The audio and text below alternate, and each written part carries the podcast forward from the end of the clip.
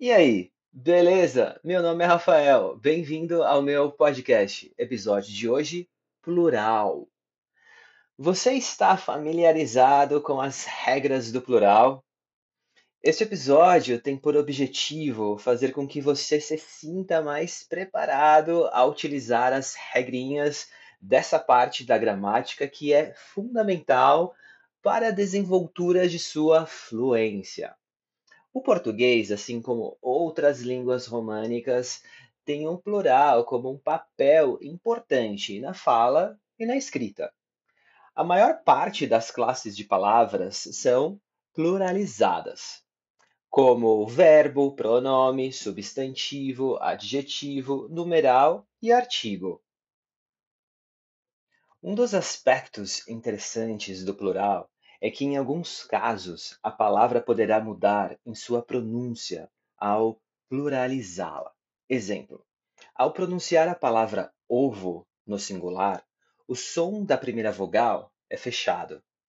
Porém, ao pluralizá-las, teremos o som aberto, que seria ovos. Então, no singular, ovo, no plural, ovos. Podemos utilizar essa regra com várias palavras terminadas em o, como corpo, corpus, esforço, esforços, fogo, fogos, olho, olhos, osso, ossos, posto, postos, gostoso, gostosos. Nesse caso de gostoso, Percebe-se que na segunda sílaba é que muda a pronúncia de aberta para fechada. Gostoso, gostosos. Da mesma forma que tijolo, tijolo, segunda sílaba que é fechada, e para pluralizá-la, tijolos. A regra mais fácil do plural são para as palavras terminadas em vogais. Basta adicionar um S inclusive para palavras nasais terminadas com a vogal an, como irmã, irmãs, imã, imãs, romã, romãs, alemã, alemãs, cidadã, cidadãs, hortelã, hortelãs, maçã, maçãs. Palavras que terminam em ditongo é necessário apenas um S para deixá-las no plural também. Exemplo: língua, línguas, degrau, degraus, mágoa, mágoas, solitário, solitários. Entretanto, palavras nasais que terminam em ão, infelizmente não há nenhuma regra. É importante memorizá-las para saber como se pluraliza. Porém, uma grande parte possui o plural "ões", como estação, estações, caminhão, caminhões, coração, corações, balão, balões, emoção, emoções, milhão, milhões. Mas a palavra pão, o plural é diferente. Pães, cão, cães, alemão, alemães, capitão, capitães, charlatão, charlatões. Você percebe que a última já volta para a primeira regra, que é a mais comum. Palavras que terminam com ão e não possuem a última sílaba, como a mais forte, apenas adiciona o S, como bênção, bênçãos, órgão, órgãos, sótão, sótãos.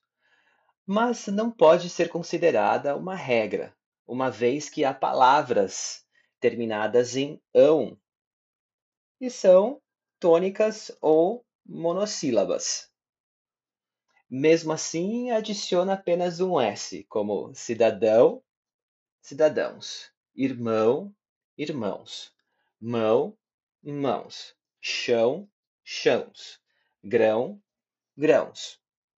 Você percebe que cidadão, a sílaba mais forte é a última, assim como irmão.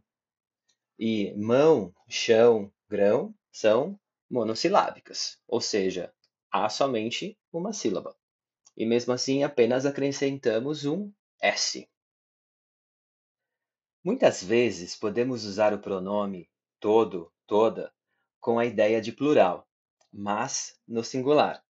Em vez de falar todas as casas têm portas, janelas e paredes, é possível dizer toda casa tem porta, janela e parede. Ou todos os carros possuem motores. Versus todo carro possui motor.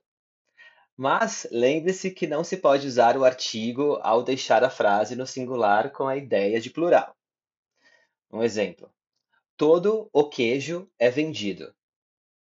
Caso você fale dessa forma, todo o queijo é vendido, você está se referindo a apenas um queijo que se vende por completo. Mas se você disser todo queijo é vendido, isso significa que todos os tipos de queijos são vendidos, não apenas uma peça. É possível usar essa regra para além do pronome também, como exemplo: o Rafael adora gato.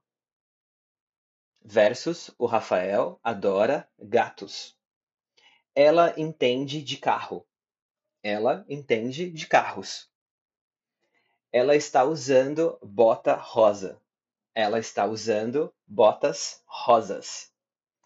Importante informar que o substantivo dinheiro não se pluraliza. É sempre dinheiro. Exemplo, eu tenho muito dinheiro. Palavras terminadas em IL, o plural vai variar de acordo com a sílaba tônica. Quando a sílaba tônica não é a última, eliminamos o IL e adicionamos eis, como fácil, fáceis, difícil, difíceis, útil, úteis.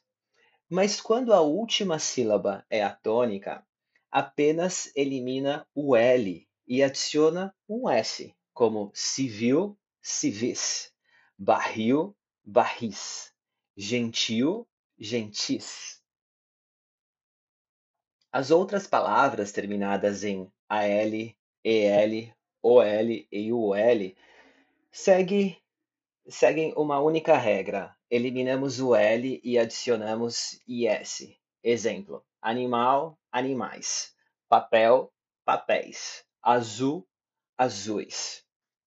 Para as palavras terminadas em OL, ao pormos no plural, na maioria dos casos leva acento, como sol, sóis, futebol, futebóis, farol, faróis, espanhol, espanhóis. Bom, a palavra sol e futebol geralmente nós não utilizamos no plural, por isso, por isso que fica um pouco estranho falar sóis e futebóis, mas gramaticalmente está correto. Nada muda em palavras terminadas em S cuja sílaba tônica não é a última, como simples, atlas, ônibus. Apenas você vai informar o artigo para se expressar no plural, como as coisas simples da vida, os ônibus grandes, os atlas antigos. Agora, Palavras terminadas em S, cuja sílaba tônica é a última, acrescentamos um ES, como inglês, ingleses, japonês, japoneses, francês, franceses, mês, meses. Vale lembrar que também eliminamos o acento circunflexo ao pluralizar essas palavras. Palavras terminadas em R e Z, basta adicionar ES. Exemplo: mulher, mulheres, cor, cores, tambor, tambores, feliz, felizes, voz, vozes, feroz, ferozes. Palavras terminadas em M, elimina o M e adiciona NS. Exemplo: homem, homens garagem, garagens, massagem, massagens, aprendizagem, aprendizagens. É importante frisar que, dependendo do estado que você estiver do Brasil, vai ter sotaques diferentes. E com isso, o plural também será afetado. Um exemplo: em São Paulo, os plurais tendem a ser muito fracos. Agora, no Rio de Janeiro e no Pará, por exemplo, são muito fortes, são muito enfáticos.